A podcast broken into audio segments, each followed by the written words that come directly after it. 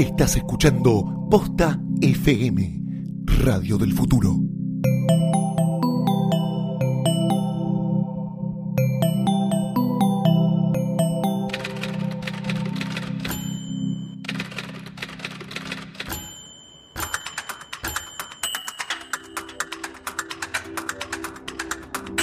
Buenos días, buenas tardes, buenas noches o cuando estén poniendo play a esta cosa. Esto es Letera 22, capítulo 3, el podcast para guionistas, de guionistas y para aquellos que les interese algo que tenga que ver con el guionismo. Mi nombre es Santiago Calori Sebastián Rothstein. y hoy vamos a hablar de una serie de cosas súper importantes, como es, este, bueno, mejor dicho, de una cosa muy importante, que son los personajes, ¿no? Pero antes, Sí. Pero es como siempre, ¿eh? como siempre, antes y como en todos los podcasts del mundo, vamos a hablar de cosas que vimos esta semana. la sección que viste esta semana. ¿Qué viste esta semana? Bien, yo me puse al día, vi It Follows. Ah, bien. Me puse al día, vi lo que el viento se llevó. Sí. Claro, It Follows que es del año pasado. Es del año Eh, pasado, de este año, nunca se sabe, porque con estas cosas. Para mí ahora, viste que cuando llega el fin de año y uno empieza a hacer los top 10, los top 20 y todo eso, para mí hay que... hay meter- Vale ya- el año anterior, ya. Vale lo que uno vio, porque Sí. si no, no hay No, prácticamente. correcto. It Follows, la primera vez que yo escuché hablar de esta película fue en el festival, eh, en el Fantastic Fest de Austin. Qué viajado. Era para decir eso nomás. Y era como la estrella del festival. Todos decían, esa es la que hay que ver, esa es la que hay que ver. Bueno, yo como soy un rebelde, no la vi en ese Correcto, festival. como debe ser. Y la vi en casa ayer, en, en tres partes. No, y la vi en casa, sí, pero, pero era como, estaban todos como, che, esto era muy bueno, muy bueno. Bueno, finalmente la vi, vos ya la habías visto. Interes muy interesante. Muy interesante, muy interesante Muy película. buena. Eh, Autoral, ¿no? Digo, algo Sí, que me sí, parece que en el cine de sí. Si hay como tres o cuatro ejemplos nomás de, de autorismo, por así decirlo, de cosa autoral, y esta es una, ¿no? Definitivamente. Yo creo muy que interesante. Sí, eh, me intriga seguir viendo lo que puede hacer eh, el director, eh, David Mitchell, es David su nombre. Mitchell. Este, la película es muy simple, es la historia, básicamente es la historia de una chica que sale con un flaco al cual le gusta mucho, este, esa noche cogen Sí. en el auto, Fuerte. en un auto Fuerte. Y ¿Se ve algo? no, no se ve. Hay bastante sexo, aunque no se ve nada. Eh, el de, cuando terminan de coger, el flaco, eh, ella se queda como tomando una cerveza, muy relajada, como bueno. Buena, He pasado un buen bien, momento, claro. bien, mi novio, etcétera. Sí. El flaco, sin embargo, la duerme y cuando ella se despierta está atada a una silla. Y el flaco le explica esto, básicamente, que eh, a él le pasaron una especie de Maldición. de maldición Sí. que ahora él se la pasó a ella porque tuvo sexo con ella y que si ella se quiere sacar de encima esa maldición, tiene que coger con alguien Y pasársela. y exacto. pasársela. La maldición cuál es? Que alguien te va a estar persiguiendo hasta que llega a vos y te mata. Alguien puede ser alguien que conoces. Es así de De ahí abstracto el concepto. follows, ¿no? De El ahí te sigue. te sigue, exactamente. Gran traducción de título. La chica que tiene unas amigas y tiene un amigo con el cual que está muy bien contado ese vínculo con el con lo que sería El, pagafantas de ella, ¿no? Como el que siempre le quiso dar, pero nunca es pudo. con- en realidad es con el, con el que ella se dio el primer beso cuando eran chicos. Él quedó enamorado porque ella se convirtió en una mina que está más o menos buena y él es como un pibe que en cinco años va a estar Claro. como al nivel de ellos. O sea que eso también está muy bien captado. Y el pibe es como todo el tiempo, vos sabés que él se va a sacrificar por ella. En algún momento le va a decir, bueno, tenés sexo conmigo para pasarme el virus a mí, etcétera, etcétera. Esa es la premisa de la película. Exacto, tiene algo que ver como, ve, tiene algo como de leyenda urbana también, ¿no? Como esa cosa tonta de, bueno, primero obviamente la referencia a una veneria o lo que quieras ponerle. por supuesto, Que sí, es sí, obvia sí. y después como estas, estas leyendas urbanas de bienvenidos al club del SIDA, ¿no? Tipo, La ese fa- la tipo- famo- ¿se exactamente. Digo, me- hizo acordar mucho a eso por momentos, Sí. pero puesto y, ele- digamos, elevado mucho, porque la verdad que la película está muy Está bien. muy bien, muy Digo, hay algo que, que a mí me sorprendía que en un momento me di cuenta, viéndola, no sé, a las 20 minutos, 30 minutos, que la película no tenía un plano de más, no tenía un plano malo, no tenía un... eh, Entonces me puse como a... a- más que a verla, a mirarla, digamos, ¿no? Como, como, a, como a, a ver, que como, ah, mira, tiene un carro acá, tiene un no sé qué, tiene un... Y es, fan- y es realmente fantástica, es medio, medio carpenteriana, digamos, en, en- Sí, muy. no, no en el tono, pero sí en su forma, ¿no? Bueno, en principio como- está filmada en, en Cinemascope, Sí. o sea, en 233, que o sea, a mí me remitió a Halloween de movida. Total, sí, porque completamente. sucede en un y del- ámbito... sí, la cosa suburbana. Exactamente. exacto. Ahora, pensemos en el guion de esta película, Sí. ¿no? Donde la película funciona primero en el clima, Sin duda. fundamental. Es un guion muy pequeño también. Por eso, a eso, exactamente como a ese punto quiero llegar, porque la película es de dos, tres personajes, eh, de- muy de climas, muy eh, los climas generados por los planos que son como, hay algunos planos que son muy largos, pero la composición de los planos son eh, evidencia en el espacio vacío por donde, en el cual el it que, que los va a seguir puede entrar al cuadro casi por cualquier lado, o de repente hay un, hay un plano contraplano y en un contraplano ya está caminando y vos ves un punto lejos a la distancia que se va acercando y nunca sabes si es o no es eso que se está acercando o qué.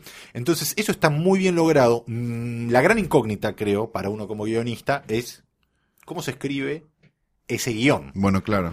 ¿Cómo Me da la impresión, esta es una duda de bruto que voy a hacer, porque la verdad que no la y me debí, pero ¿la película está escrita por el mismo tipo que está dirigida? Es una gran pregunta, ¿no? Eh, porque en sí. ese caso me parece que es como más fácil, digo, Sí, ¿no? Pero como un- igual vos... Un, o sea, autor vos- director, sí. me parece que sería más fácil, ahí estoy, estoy en eso. Pero vos, por ejemplo, si aunque vos fueras el director y escribís este guion, eh, nos lleva de, de vuelta al territorio en el cual, ¿qué necesita un guion para, eh, no para que esté, para que sea, para que sea un buen guion, en cuanto a que el guion tiene que, creo yo, transmitirte un poco también el tono que va a tener la película. Entonces, eh, los actores que leyeron ese guion, tal vez el guion mismo tenía ya Un- como tecnicismos, o cosas tecnicismos así. o Es muy metáforas. probable. Eso creo que lo hablamos en el episodio 1, en el cual eh, cuán metafórico te puedes poner si eso te lleva a entender el clima que tiene o el tono que tiene que tener la historia que vos querés contar y básicamente la historia que vas a dirigir con los Incluso si el demás. tono de la escritura tiene que ver con, no sé, una comedia es graciosa de leer, por ejemplo.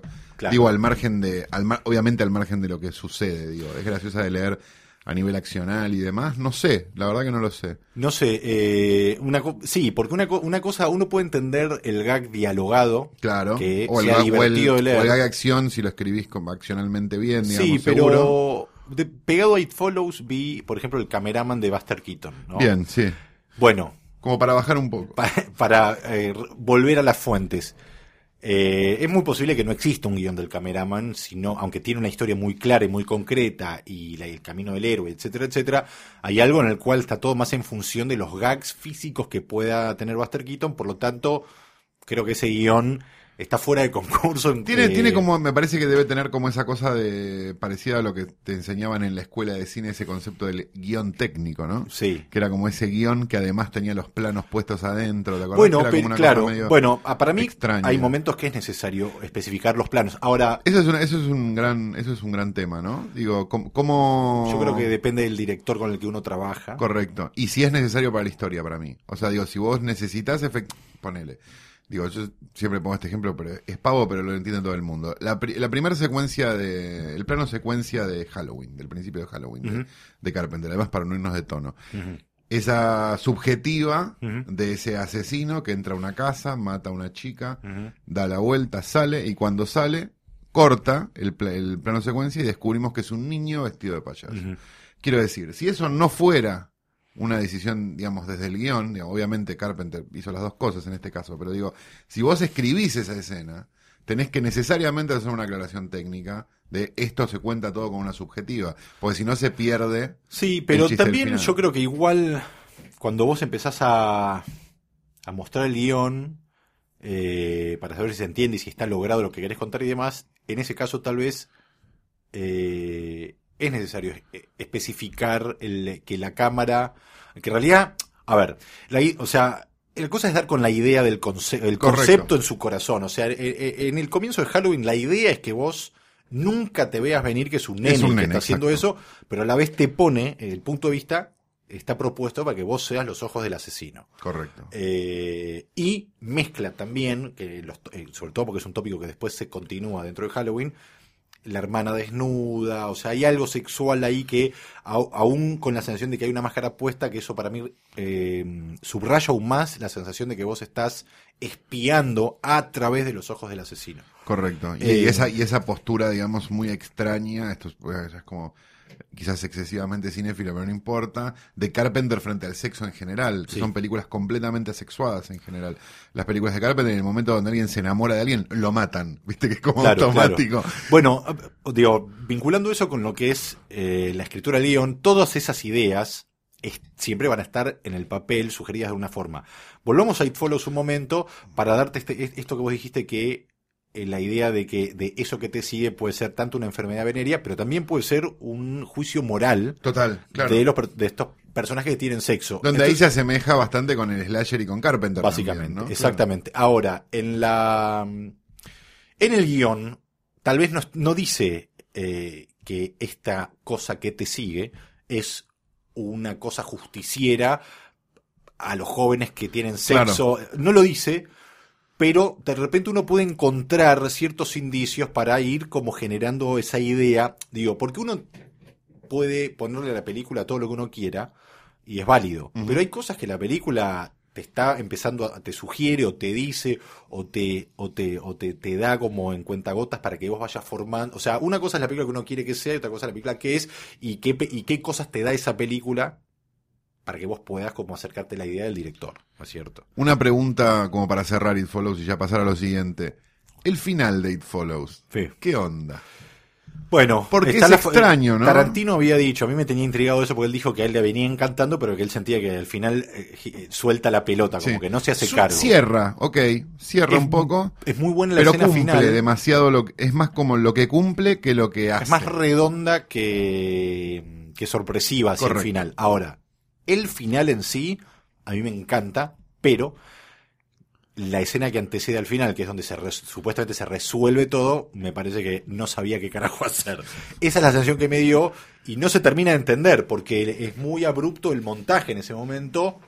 El, el guion pasa por tantos lugares y cuando filmás se empieza a deformar y todo.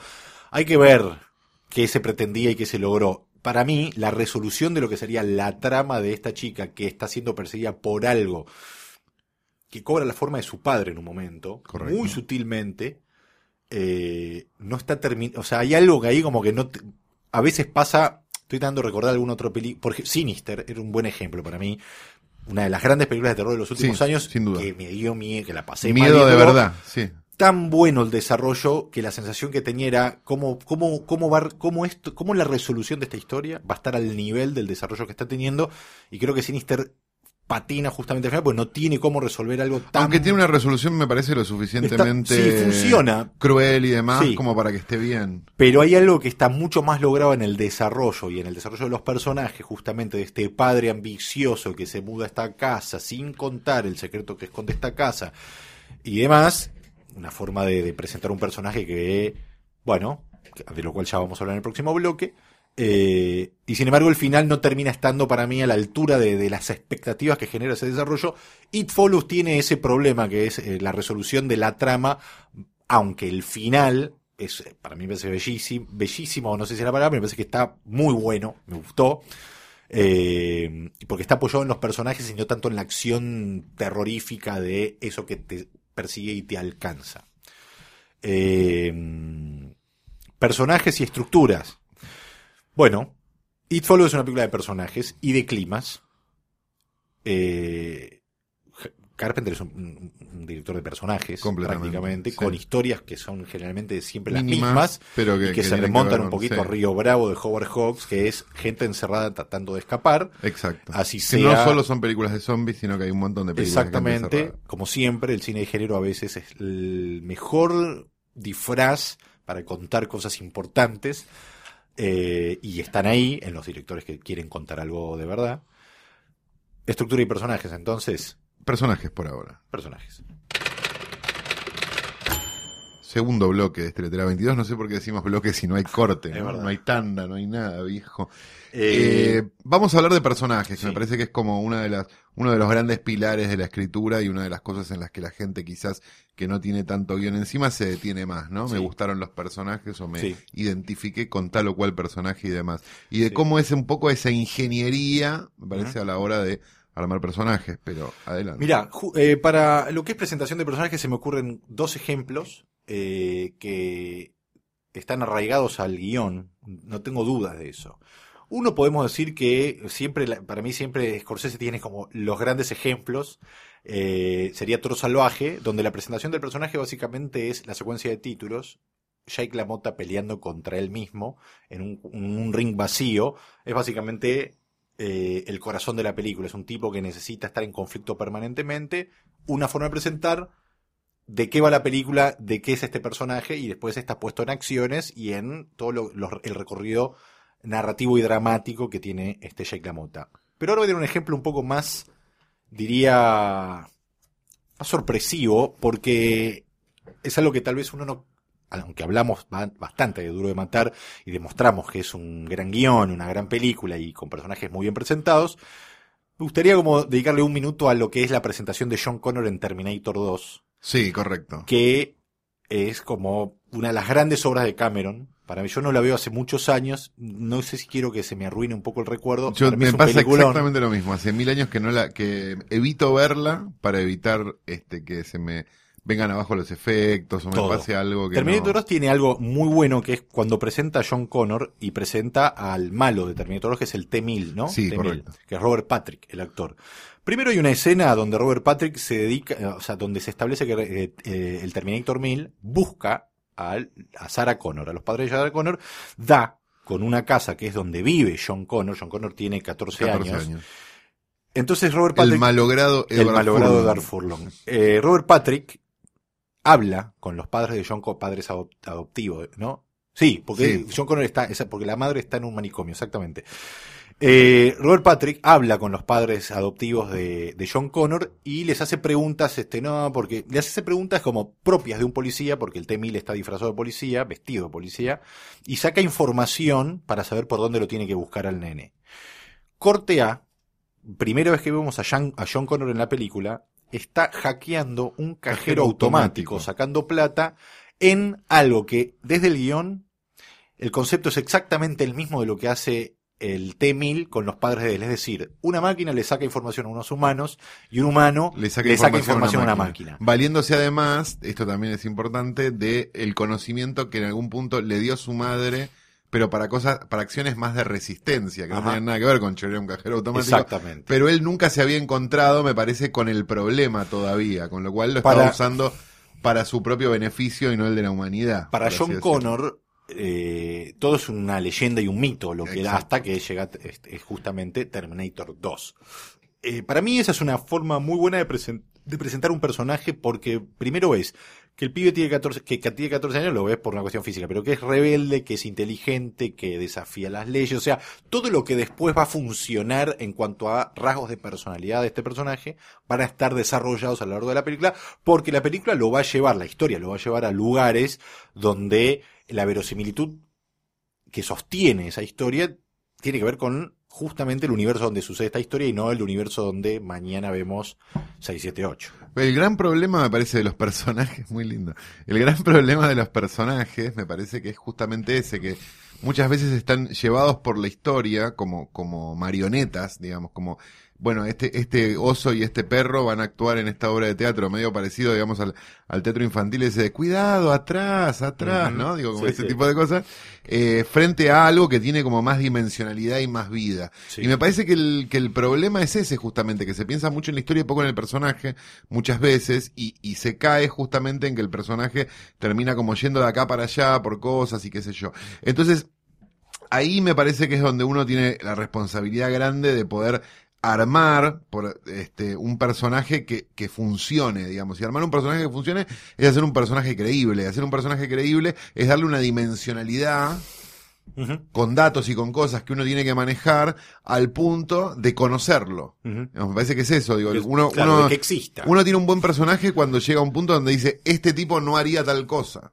Digo. ¿no? Sí, Cuando, sí, cuando sí. puesto frente a una circunstancia, este, cualquiera sea, digo, conflicto, lo que sea, digo, puesto frente a una encrucijada, el, vos decís, este personaje no haría esto ni loco, haría tal otra cosa.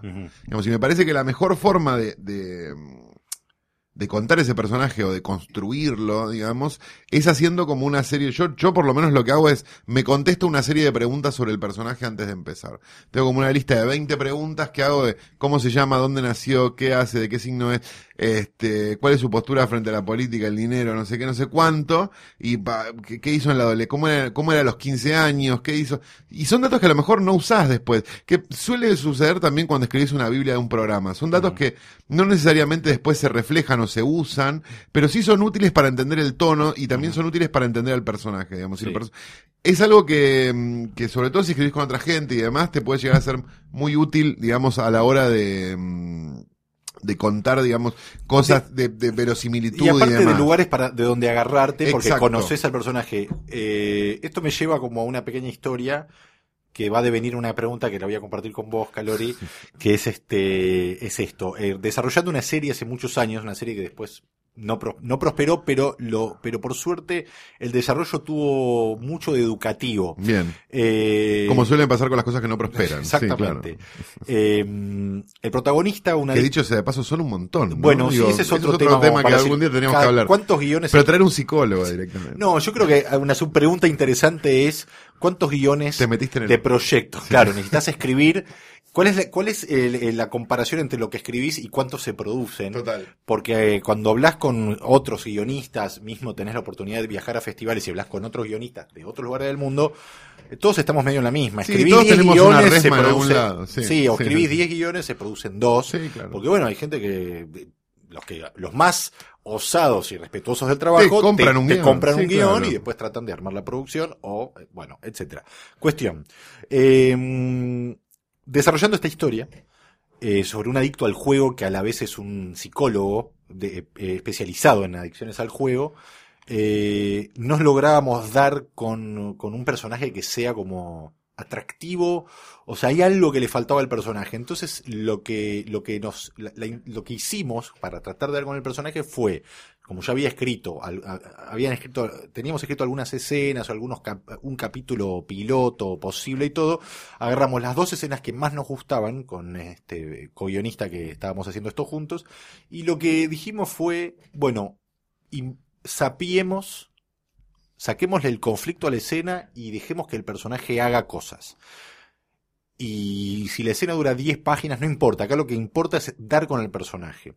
Esa es una forma, de repente, de poner en funcionamiento las cosas que uno tiene en la cabeza o que ya pensó sobre el personaje y ponerlos en acción y hacer que pasen, que sucedan cosas. Cuando digo sacar el conflicto es, no nos preocupa, la escena no es que va a quedar en el guion, sino tomemos la situación madre. En este caso era un tipo que estaba con una mina, con un amante y empezar como a desarrollar una serie de cosas que sí teníamos pensadas en la Biblia, como que el tipo cuando le agarra la, la compulsión por jugar se come unos caramelos de limón de repente y de repente estaba puesto en la Biblia y, esto cómo, cómo, cómo, va cómo se va a entender, cómo va a funcionar y empezamos a improvisar estas escenas sobre el papel cada uno en su casa y llegamos como a lugares que, que de repente enriqueció mucho al personaje descubrí que esa es una forma de trabajar, o una de las tantas herramientas que uno puede tener para dar con elementos puntuales del personaje, muy útil.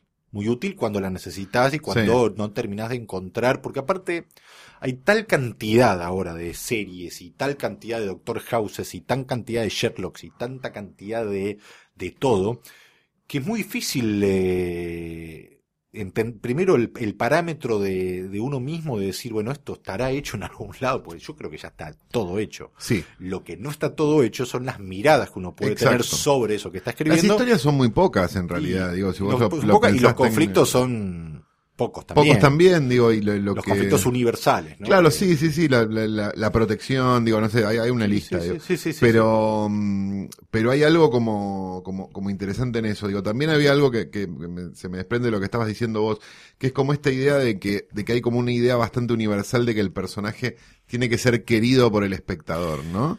Digo, como que el espectador tiene que por lo menos preocuparse lo suficiente por el personaje como para que el perso como para quedárselo viendo, digamos. Eh, para mí eso es un gran dilema que me surgió viendo algunas películas argentinas, eh, donde yo- la sensación de que a los personajes que estaba viendo no les interesaba demasiado lo que les estaba pasando, Sí. a mí me generaba desinterés, como si no le interesa el que es al que le está pasando. Claro, que ¿por ¿por qué qué me va a interesar a mí? Claro. O sea, yo digo, más allá de que el personaje protagónico sea querible o no, lo que sí creo que es fundamental es que uno como espectador entienda las motivaciones del personaje. Eh, Lo cual hace también que a veces nos caiga mejor un malo que un bueno, ¿no? Digo, Sí. por, por usar términos muy brutos. Bueno, eh, los más los directores tal vez más interesantes son los que tienen como protagonistas personajes más ambiguos o con acciones un poco más ambiguas. Desde las películas de Noah Baumbach, donde todos sus personajes son muy como complicados, o los personajes que tenía Neil LaBute en sus primeras películas, como In Company of Sí, Men, claro. Donde eran eh, densos, pesados, eh, o sea, malos, o sea, eran, era como, había que bancarse, porque a la vez el tipo Neil LaBute elegía personajes con miserias que eran muy cercanas a la vida cotidiana de uno. Y no tenía tampoco ese salvoconducto que suelen tener, no sé, las películas de estafadores donde te caen bien igual, ¿no? Exacto. Digo, Ocean's Eleven, digo, no sé, Nueva Reina. Sí, cualquiera. o mismo Mamet en... eh, Mamet en House of, Ca- of House of Games. sí, iba a decir la de Danny Evito que era Heist. Sí, ¿no? Heist, exacto. Pero... Donde está el malo es, es muy carismático y muy querible. Pero, pero ese salvoconducto no está muchas veces en algunos géneros y es complicado donde, digamos, te peleas entre malos y menos malos, digamos. Eh, Sí. o, o incluso entre un bueno no demas- o sea, demasiado víctima de la situación. Sí. Eh, ahí es donde vos corres con bastante riesgo de que, de que la película pase por delante de los ojos del espectador y no se quede. Digamos, con esta idea de, bueno, eh, va a estar haciendo fuerza el espectador al final para que este tipo gane, pierda lo que sea, o se le va a pasar por, de- por adelante y simplemente la película va a ser algo que vio y que no le importe después, cinco minutos después que termine. Bueno, por ejemplo, pensemos un poco en, el- en, el, en Michael Corleone, y para mí el primer gran momento de Michael Corleone en El Padrino 1, que es cuando le prende el pucho a Enzo en la puerta del sanatorio, y Michael Corleone nota que su pulso no tiembla, o sea que tiene la sangre como para encarar todo lo que básicamente va a ser el resto de su vida. Eh, eso es una forma, esté en el guion o no, Digo, lo que sabemos que está en el guion es ese personaje. No sabemos si es acción, pero esa acción deviene del personaje que está desarrollado en el guion y sabemos que esa película es ese guion, andás a ver lo que era, guion de Apocalipsis Now, con lo que fue ese rodaje, también. Sin embargo, si hay algo que tienen claro los personajes de Apocalipsis Now o El Padrino, y digamos que las grandes obras de Coppola y de los grandes directores, que los personajes son claros y hasta en su ambigüedad y en su duda. Eh, sí, ¿Cómo presentas un personaje? Digo, pues este, este es un punto interesante. Digo, uno debería presentar el personaje a lo mejor de una manera bondiana, por así decirlo, como eh, ves al personaje como, ter- viste que las películas de Bond en general empiezan con el, el final de una aventura anterior de Bond, digo, como una, como una Sí. secuencia muy espectacular. Pero no presenta un personaje perso- en realidad. Bueno, ahí no, viendo no, pues ya lo conoces a Bond, pero digo, suponete que nunca hubieras visto una película de Bond y te sentás Pero- por primera no, vez a verla. te la cambio un poco la pregunta. A ver, Yo te diría dale. cuando presentan a los villanos de Bond. Bueno, claro. Sería un ejemplo. Sí. Justamente. Haciendo todo el mal posible al principio. Bueno, pero la presentación de Silva en Skyfall, que deberías verla urgente, es extraordinaria, además de porque lo está hecho por Bardem, Javier Bardem, que es genial. Es, está presentado, creo que es un plano fijo donde Bond está atado a una silla y Silva, que tiene tendencias gays además, que eso es lo genial, y gusta un poco de Bond, Qué hermoso. Viene un puto malo es, es importantísimo. viene caminando desde el, desde el fondo, tipo It Follows, viene desde el fondo del cuadro y es un plano fijo con un monólogo extensísimo que termina, si no mal no recuerdo, en un primer plano de, de Javier Bardem. Y es una entrada descomunal, extraordinaria, donde tiene un texto muy preciso, una marcación muy precisa de cómo ir avanzando hasta llegar al plano final donde tiene que tener, donde, insisto, tal vez el guion no dice entra caminando es un plano fijo y termina en un primer plano, tal vez sí, pero ahí hay una serie de circunstancias porque también es, también estamos dando el ejemplo de Bond que seguramente tienen todo lo que quieran Sí. y si el tipo escribe camino durante 50 metros, esa locación la van a tener seguro. Sí, 50 metros y una silla, sí. Yo siempre me, claro, yo siempre me acuerdo, como uno de los grandes ejemplos de lo que es un guion, eh, el prólogo de la edición eh, editada de Historias Extraordinarias, ¿no? Donde Ginás en el prólogo dice que un guion en realidad es una, una, una especie, una expresión de deseo, donde dice, Calori camina por una calle vacía, debería decir, estaría bueno que esa calle esté vacía cuando Calori camine por ella. Bueno, eh, para mí es un ejemplo perfecto de lo que es el guion en el territorio donde nosotros nos movemos. Y pienso también en, este, por ejemplo, me, hiciste acordar con eso que decías, de- pienso bastante en Perros de la Calle, esta idea de X cantidad de tipos, no me acuerdo ahora, pero creo que siete tipos vestidos igual, hablando de cosas, y cada uno con una personalidad distinta. O sea, cómo el tipo logra, salvo algunos que después los terminás conociendo como más sádicos, digo el caso de Michael Madsen, por ejemplo, que está, Brown. que está bastante callado, digamos, durante el almuerzo en principio, pero digo, ¿cómo conoces mucho a Steve Buscemi o conoces mucho a Tim Roth o conoces, digamos, a los personajes que te va, a Harvey Keitel, digamos, a los personajes que te van a importar? Sí. Viste que hay como varios que se descartan en un momento. Pero digo, los que te van a importar, por lo menos tenés su punto de vista sobre determinadas cosas. Me parece como súper interesante, digo, cuando, cuando sobre todo tenés en, tenés en cuenta este, que los tipos están como vestidos igual y además, digo, como una cosa muy uniforme, que a la vez los hagas desprender, digamos, de lo que, de lo que están, por, por boludeces que están contando. Sí, pero, pero y es que además, digo, después, te- te- en algún punto como que te lo señale, como que te diga, Sí. este y este, este y este. Estos son los importantes. Después son boludeces. Sí, pero tiene algo que es lo que vos decías de lo que es armar un personaje haciéndote preguntas donde están hablando de dinero. Exacto. Y Sí, de dinero, de cultura pop o de lo que Sí, sea no, que estén pero hablando. sí, de cultura pop, esa para mí la cultura pop es el, es el gag para entrar, si querés, Total. con el cual Tarantino se nos presenta al mundo para siempre. Después hablan de lo que es el trabajo, el trabajo pago, el trabajo a dejar plata para que el otro gane un poco más. O sea, eso tiene, ahí hay posiciones que son, tienen más que ver con, con ideología, si querés. Y está muy bien escrita esa escena, que, nada, que aparte te prepara para lo que nunca vas a ver, que es el robo al banco, que, o sea, no, no te prepara porque no sabes lo que están haciendo ahí. No sabes lo que están haciendo e hay inmediatamente después hay uno baleado, sangrando, gritando. No, creo que en los, en títulos, que además, ¿no? Uno se enamoraba de esa película con los títulos de- Sí. del comienzo, creo que después había un corte a negro y ahí se Sí, escuchaba el, el Tim Roth cagado a tiros. este, y de repente, en el exactamente. baúl- en la parte de atrás de un auto. Eh, improvisás cuando escribís, justo esto, este ejemplo que te daba de, bueno, hacer una zapada como con una escena para dar con algo más interesante. ¿Solés hacer eso o siempre sabés por qué territorio va, qué territorio va a recorrer tu personaje? O, o siempre estás como No, me gusta sentarme, eso? a- sí, me gusta sentarme sabiendo a dónde estoy yendo. Si en el medio encuentro un desvío que me parece mucho más interesante, voy por ese desvío. Pero en general más o menos, o sea, la tengo en la cabeza a nivel, bueno, estoy yendo de acá hasta acá, supongo. Después cuando sucede, probablemente aparezcan cosas o de- digamos, sí, obvio. Digo, y si puede terminar en otra cosa o puede haber como un medio completamente distinto que desemboque en ese final. No me, digamos, no me quedo con, o sea, no, soy cabezadura lo suficiente como para decir si va a terminar así, va a terminar así. Pero si yo más o menos sé hacia dónde voy, me parece mejor, porque en general cuando no sé hacia dónde voy, lo que me pasa es que me da como una sensación de chicle hasta que lo encuentro. A veces cuando lo encuentro está todo bien, digo, y lo único que hay que hacer es como resetear cosas que, que estaban como demasiado largas o qué sé yo y demás. Pero, mm, pero mayormente, digamos, como, como te decía la, la semana anterior o la anterior, ya ni me acuerdo, pero digo, como, mm, como con esta idea de escribir sabiendo, viste, teniendo una línea, me parece que, mm, que es como más, eh, en general sé hacia dónde voy porque sé hacia dónde quiero terminar yendo. Todo eso que vos ya sabés cuando te sentás a escribir, ¿dónde está?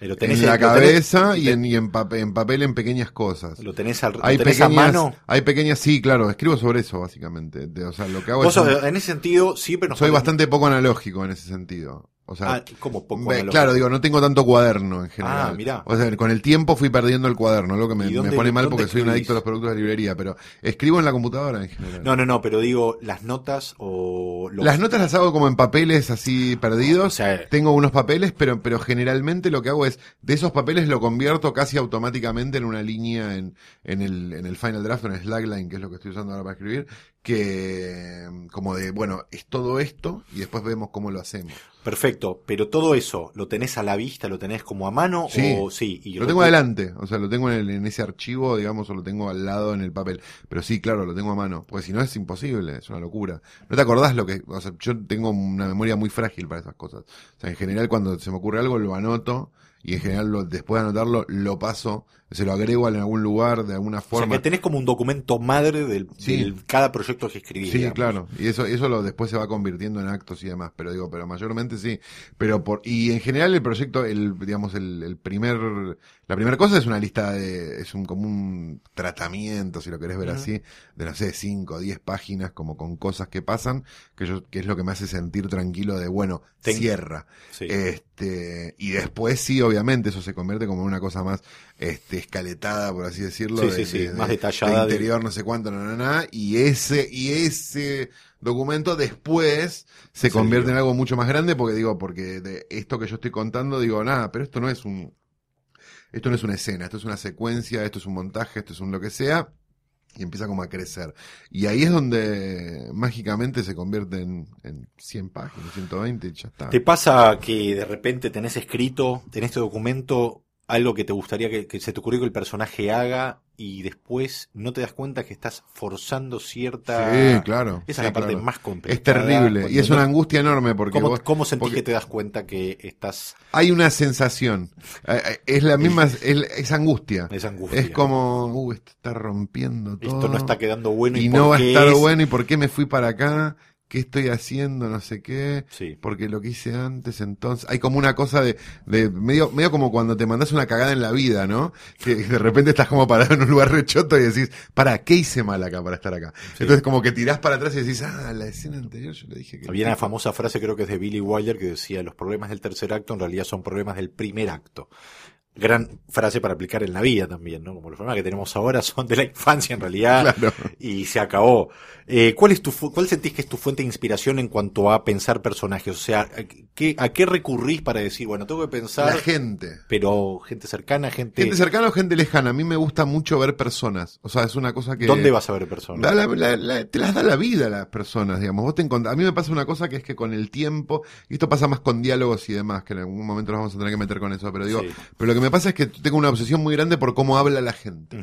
Digamos, cómo, cómo es que que este habla así, ah, mira, dice tal cosa, ah, tiene este latillo, ah, no sé qué, no sé cuánto. Y en una época ya bastante lejana, pero cuando yo, cuando, cuando estaba empezando en esto, cuando era un joven muchacho, haciendo mis primeros paletes, una de las cosas que hacía mucho era grabar gente, Sí. sin que supiera. O sea, lo, eh, iba en un taxi y lo grababa. Así tipo. empezó. Y- Tenés archivo de la gente. Así digamos. empezó Guillermo Patricio Kelly. No, digo, había como una cosa medio que era interesante cuando tenía un, cuando me tocaba un tachero ponerle que hablaba muy gracioso, no sé qué, no sé cuánto, tú grababa, pero porque porque después es muy difícil también reproducirlo si uno no lo sabe. Y lo que hago en general con los personajes es cuando todavía no los tengo muy claros y pero sé que son de una determinada manera, les doy una característica eh, de alguien que conozco. Por ejemplo. No sé, este personaje es como Rostein, por ejemplo. Ojo. No, no, no, no, no, no, no lo hice nunca, creo, todavía. Pero digo, este personaje es como Rothstein. Entonces digo, no, Rothstein no haría esto, ¿entendés? Digo, o sí haría esta otra cosa, Sí. o tendría esta actitud frente a determinada cosa. Digo, eso me ayuda mucho, digamos, también a escribir. Sobre todo en comedia, Sí, digo, sí, que uno tiene como que, a lo mejor, este, extremar un poco las cosas para que las cosas sean, este, más graciosas o, o, o, o- increíbles dentro de un punto. Me ha pasado también de encontrarme con gente que ni la ficción me la dio, ¿no? Sí, Digo, bueno, ahí- eso te pasa muchísimo. justamente- Que vos decís, esto lo escribís y te lo rebotan por inverosímil. Sí. Bueno, te pasa mucho en la vida en general. Dos, dos puntos con respecto a esto que estás contando. Uno, por un lado, es que eh, mi fuente de inspiración también es como la observación, la forma de hablar, las líneas de pensamiento de la gente con la cual de repente estás hablando o estás observando. Eso tiene mucho que ver con la investigación. Si uno se tiene que meter a escribir algo sobre un tema que no conoce y demás, empieza como a curtir un determinado ambiente que nunca, que nunca curtió. Entonces tiene como una cosa muy linda. A mí me apasiona la investigación, incluso a la, a par de la escritura. Entonces digo, si vos tenés que escribir una película sobre médicos, terminás como parando con médicos un tiempo y viendo que a lo mejor no son tan, son como, están en ot, se cagan de risa. No sé, digo, como para salvar ese problema. Digo, y eso me parece que te da mucho Sí. a la hora de construir. Cuando vos investigás realmente, digo, el, error es sentarte a escribir una de abogados sin haberte sentado nunca a tomar un café con un abogado. Sí, hay algo que a mí me abrió un poco el panorama con respecto a, ah, esto también funciona de esta forma, que es ponerle, no sé, 15, 20 años atrás, encuentro un mail de mi, mi viejo que se mandaba con otros amigos, se mandaban chistes sobre ingenieros. Va un ingeniero civil y, y dije, ah, claro, ellos hacen el hum- o sea, los chistes. Chistes de ingenieros, después, claro. cuando empezás a escuchar los chistes que se hacen los músicos entre ellos, algo con la menor y ese Sí. tipo de cosas, decís, claro, cada oficio, cada, cada, eh, viste, cada, am- cada, eh, no sé, cada mini sociedad que se genera en cada, no sé, los músicos, los banqueros, los, lo, lo que sea, tienen sus propios códigos despojado de ese, de esa especie de, de ese maquillaje, es medio lo mismo. Chistes de ingenieros donde se ríen de eh, una rama de la ingeniería de, no sé, así como Seinfeld se ríe de los odontólogos, Correcto. que no son médicos y demás. Bueno, había algo de eso. Ahora, encontrar las líneas de pensamiento para mí es como la clave. Por ejemplo, en el Lobo de Wall Street hay una escena muy, muy buena cerca del final, que es cuando Jordan Belfort está, tiene a prisión domiciliaria y tiene una, una, ¿cómo se llama? Una, Sí, una tobillera. una tobillera y no puede tomar alcohol, entonces toma malta y trata de explicarle a Donnie, que es este Jonah Hill, que es, que es lo mismo que la cerveza, pero que no tiene alcohol. Y hay algo de la línea de pensamiento que queda muy evidenciada ahí, pero que viene siendo desarrollada desde el primer momento que aparece Jordan Belfort, que además está presentado en una imagen congelada que parece que se está comiendo la pantalla. Ahora, hay algo muy bueno que tiene este personaje Jordan Belfort que también tal vez es una idea de DiCaprio o de Scorsese o lo que sea, pero hay un punto de partida que está en el guion en la historia que se está desarrollando, que es que él, cuando se presenta y presenta su mansión, está tomando un jugo de naranja y cuando termina el vaso, tira el vaso como, bueno, Ya no me sirve más este Claro. vaso. Total, tengo tanta plata que el va- cada vaso que uso lo uso una sola vez. Sí, esa idea de como Eso el es genial. millonario ridículo. sí. Esa- eh, El que prende habanos con Sí, guita. Eso, sí, sí, claro. De hecho, él dice que su adicción más grande termina siendo la guita y después, bueno, todo, toda esa línea que hay sobre el despilfarro permanente y demás. Eh, lo que decías antes de grabar a gente hablando, porque a veces te encontrás con situaciones inverosímiles, sin hacer ninguna bajada política de ninguna índole, si tuviste la oportunidad de ver el debate que fue hace un par de Sí, días, lo vi el otro día, sí. era muy interesante que yo pensaba esto, bueno, a ver, si yo tuviera que escribir este debate, ¿no? ¿Cuál es el más inverosímil en su forma de hablar? Y para mí era Macri, porque repetía una fórmula, había una forma de decir las cosas una y otra vez que no funcionaría en una ficción porque quedaría muy en evidencia la construcción de lo que él quiere decir. O sea, tenés que ser más sutil en un guion. A mí lo que más, más me llamó la atención del debate era justamente la, la falta de mm, la falta de avance dramático. Digamos, eh, si lo vamos a ver de esta forma también. Así. Parecía como un capítulo de tira, pero no uno de viernes, sino uno de miércoles. ¿Ubicás lo que te estoy diciendo? Como, bueno, tenemos que mantener todos estos conflictos hasta el viernes que vamos a tirar una boludez, pero en realidad lo que importante va a pasar dentro de 10 capítulos. Sí. Bueno, como esa cosa de, de, mm, de escribir esas escenas que no van a ningún lado, pero porque no puede avanzar, porque Sí, si sí, avanza es un problema, y me parece que como esa cosa de tirarse la pelota de uno al otro como diciendo, ¿y vos? Ah, ¿y vos? ¿No? Sí, sí, Digo, sí. Que, que era como bastante, nuevamente, es parecido a lo que vos estabas diciendo, como muy inverosímil a la hora de, de un diálogo entre dos personas. Había, parecía, uno parecía que estaba guionado y otro parecía que estaba improvisando. Sí. Y, se- y para mí. y no desde- era un buen improvisador. No, no, y no era un buen improvisador y el otro no era un buen actor. Claro. O sea, era muy complicado. Sí. Uno Pero- estaba recién salido del curso de stand-up y el otro... sí. Y habían había dicho que era gracioso en un asado. Y si vos, Sí. yo siempre tengo la teoría que si desgrabás eh, o escuchá, escuchalo a, a cualquier eh, funcionario ju- de cualquiera de cualquiera de los tres poderes, digamos, ¿no? Hablando, hay una especie de sobreactuación de la de, de, de la de las palabras, Sí. como de soy abogado, tengo que hablar en abogado. Como los policías hablan como policía, Eso, ¿no? que Que, no te dicen, bueno, encontramos al menor sustrayendo un... Dale. Habla bien. pero que da la sensación, pero el problema es que da la sensación que, los, que, que- que les queda corto el vocabulario. Entonces, eh, eh, Le quieren encontrar, la qui- quieren eso. hacer más complicada de lo que escuchás es. hablar a alguien, eh, o sea, a alguno y decís, ¿qué está te, te das cuenta que Otro no gran problema nada? en la escritura de diálogos, de lo cual hablaremos en algún momento, pero digo, como esta cosa de escribir diálogos como si fueran un libro, ¿no? Y la Sí. gente no habla así, no, No. habla así nunca. No. Allí, aquí, ¿quién dice allí, aquí? No, Dale. ni eso, ni nadie dice Santiago, escúchame. Claro. Ese sí, tipo de cosas. Una cosa es como suena, Que En obviamente. general sucede en los primeros capítulos hasta que fijas los nombres de los personajes. Exactamente, sí, sí. Bueno, ese era un problema que yo tenía. Ahora no lo tengo más, pero que me confundían los nombres de los personajes. Yo también. Y era tremendo porque estás en una reunión donde ¿En supuestamente. qué capítulo llegas a acordarte los nombres de los personajes? Yo creo que por el 20 más o menos. Eh, uh, y antes me ya. putean fuerte. Antes Claro, me putean claro. fuerte. Pero- Trato de tirar el nombre del actor como para zafar, pero en general Claro, se claro, me complica claro. muchísimo. Pero yo creo que mm, igual, bueno, de diálogos nos vamos a ocupar eh, en un par, en un par de, de misiones, pero creo que en lo que es el- lo que tiene que ver con personajes, para mí la clave siempre está en dar con algo, una acción que uno pueda reconocer, no necesariamente identificarse, pero entenderla. Uno entiende a Jordan Belfort, es multimillonario, pero entendés la presentación que hace porque te está hablando a vos, a cámara y demás. Este, y yo creo que la clave un poquito a veces está en eso, en encontrar qué del personaje más lejano a vos se parece a vos. Y decías antes una cosa interesante de, de los chistes de ingenieros, ¿no? Uno de los más grandes dramas de los guionistas es que el primer acto, segundo acto, tercer acto es una cosa que ha quedado este, en la cultura popular. Somos tan poco especializados que en realidad cualquiera, incluso Matías Salé, este, donde quiera que esté, lo puede este, contar sin ningún problema. Pero vamos al cierre de este Letera 22, número 3, y vamos a hablar, creo yo, del momento, como decimos siempre, el momento más importante en la vida del guionista, que es ver en la página de Argentores si tiene saldo. Y lo primero que se encuentra en la página de Argentores es una sociedad este, dispuesta a defender los derechos del guionista con uñas y dientes siempre y cuando se lleve un porcentaje. Este, encuentra una foto generalmente de una figura encumbrada del mundo del espectáculo que nos da una lección sobre qué es un guion, sin haber escrito nunca un guion. En este caso es Jean Moreau, Ah, actriz Jean Moreau. eh, de Moderato Cantabile, que Sí, ganó el claro. premio a Mejor Actriz en el Festival de Cannes 1960, Muy que bien. dijo lo siguiente. me gusta esa cosa que tienen las instituciones con las actrices viejas. Sí, adelante. Un personaje no es nada sin una buena historia detrás. Los actores, sin una historia bien escrita, somos poca cosa. Bueno, si lo dice ella, ¿no? Y ya sabrá. Hasta la semana que viene, esto fue Letera 22, temporada 1, capítulo 3.